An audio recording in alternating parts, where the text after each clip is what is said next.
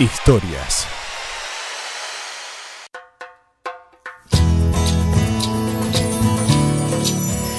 Y ya está con nosotros José Peñafiel, como todos los martes, nuestra columna de historias. ¿Qué tal, José? ¿Cómo te va? ¿Cómo estás, Claudio? Un saludo para vos y especialmente para todos nuestros amigos que están sintonizando la radio Nuevo Tiempo, que ya viene acompañándonos desde tal vez todo el día, ¿verdad? Exactamente. Y bueno, hoy un, nuevo relato. Una nueva historia. Para usted que le gustan las historias. Si usted es ser humano, y habita en el planeta Tierra, a usted le gustan las historias. Sean grandes, pequeñas, las historias sean dolorosas o sean felices, a todos nos atrapan las historias. Y hay una historia muy interesante que quisiera contarte esta tarde, aquí desde Buenos Aires, transmitiendo por tu radio amiga, Radio Nuevo Tiempo, Argentina. ¿Alguna vez usted tuvo vergüenza? ¿Alguna vez usted tuvo vergüenza de algo que hizo en el pasado y remordimiento en el presente? ¿Alguna vez usted tuvo vergüenza por haber tomado decisiones equivocadas? ¿Alguna vez te rompieron el corazón y por vergüenza no quisiste abrir de vuelta tu corazón? ¿Alguna vez tuviste vergüenza, Claudio? Sí, muchas. Muchas veces, ¿verdad? Sí, sí. La vergüenza es parte de eh, las expresiones del ser humano, ¿verdad? Incluso algunos dicen que puede tratarse de un mecanismo de defensa para no sufrir otro dolor, otra desilusión. Hay una historia que habla sobre vergüenza, pero que termina bien, termina muy bien. Es la historia de una mujer, de una mujer que pasa vergüenza, de una mujer que le rompen el corazón muchas veces. Y tal vez esta mujer se puede identificar con usted. No tenemos los detalles de la historia, de qué fue lo que pasó específicamente, pero sí de lo que pasó ese día, ese mediodía. Un mediodía en una ciudad en el Oriente Medio, una ciudad de la región de Samaria, una mujer va al pozo a buscar agua al mediodía. Al mediodía. Nadie iba a buscar agua al pozo al mediodía. Nadie encaraba hacia el pozo al mediodía. Los pozos solían estar a la entrada de la ciudad, a la entrada del pueblo.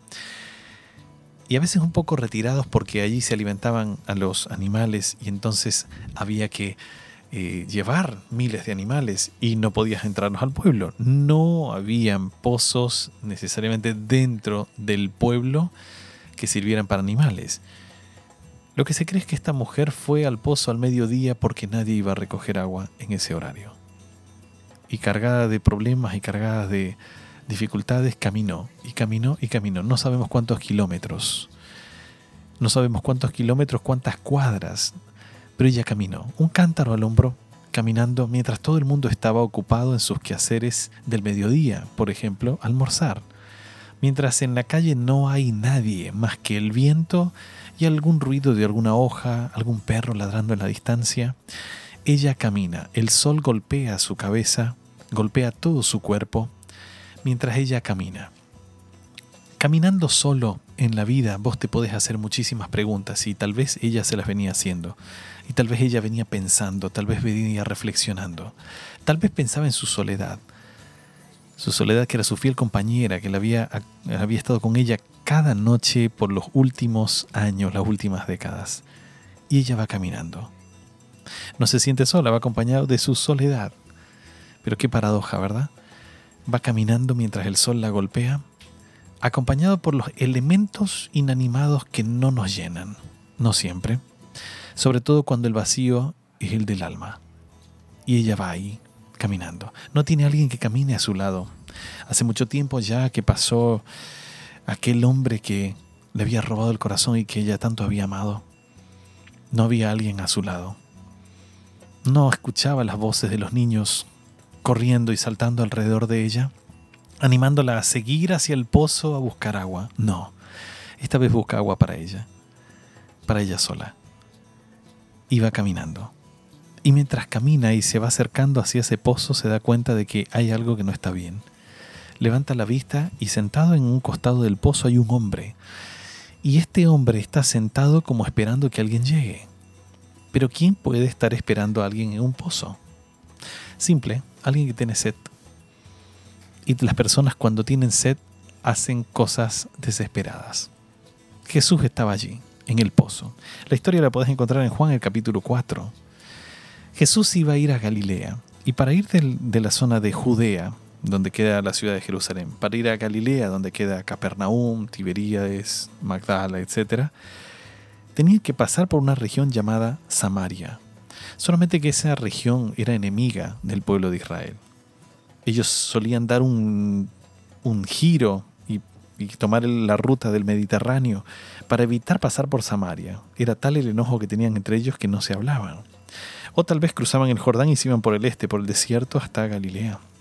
En un viaje de unos tres o cuatro días, Jesús decide acortar camino y entrar a Samaria. ¿Por qué? Bueno, lo vamos a ver un poquito más adelante.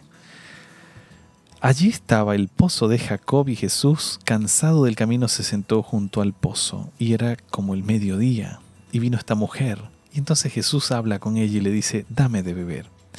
Los discípulos habían ido a la ciudad a comprar alimento. Entonces la mujer, sorprendida, le dice, ¿cómo, cómo se te ocurre a vos, que sos judío, pedirme a mí agua, que soy samaritana? Porque no se tratan entre ellos, ¿verdad? Pero Jesús le responde y le dice, si conoces el don de Dios y quién es el que te dice, dame de beber, tú le pedirías a él y él te daría agua viva. Y la mujer entonces le responde y le dice, Señor, no tienes con qué sacarla. A ver, en otras palabras, a ver, discúlpame amigo, vos me estás pidiendo agua a mí porque no tienes un cántaro para bajar al pozo y beber agua. Vos estás sediento y así sediento me ofreces agua viva. ¿A qué agua viva hacía referencia a Jesús? Hay distintos tipos de pozo uno de los pozos más comunes, o los pozos más comunes son aquellos pozos donde vos sacas agua y, y el agua va de vuelta reponiéndose en la lluvia, etc. Y, y, vuelves a sacar agua. Pero los pozos de agua viva son los pozos más caros de, de esas zonas. Porque el pozo de agua viva significa que tú diste con un río subterráneo y el agua siempre es pura, siempre es cristalina, siempre se renueva, siempre es especial.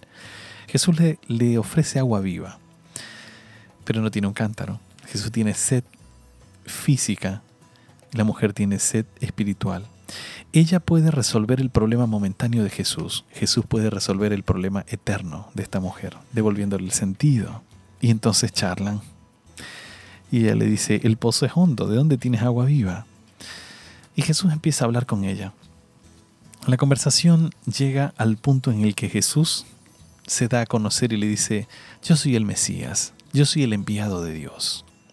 Yo vine aquí para satisfacer la sed espiritual, la sed del alma, la sed del corazón, la sed emocional que todas las personas tienen y que es normal. Y entonces charla con ella. Ella todavía está incrédula. Y finalmente Jesús le dice, llama a tu marido. Y ella le dice, no tengo marido. Y Jesús le responde de esta forma, es cierto lo que dices, no tienes marido porque cinco has tenido antes y el que tienes ahora no es tu marido. Y ella queda impactada. ¿Cómo este hombre sabe toda mi historia? Jesús no le, no le dirigió estas palabras para tratarla mal o avergonzarla por la cantidad de maridos que había tenido. Al contrario, lo que Jesús trata de decirle es, has estado buscando el amor en los lugares equivocados.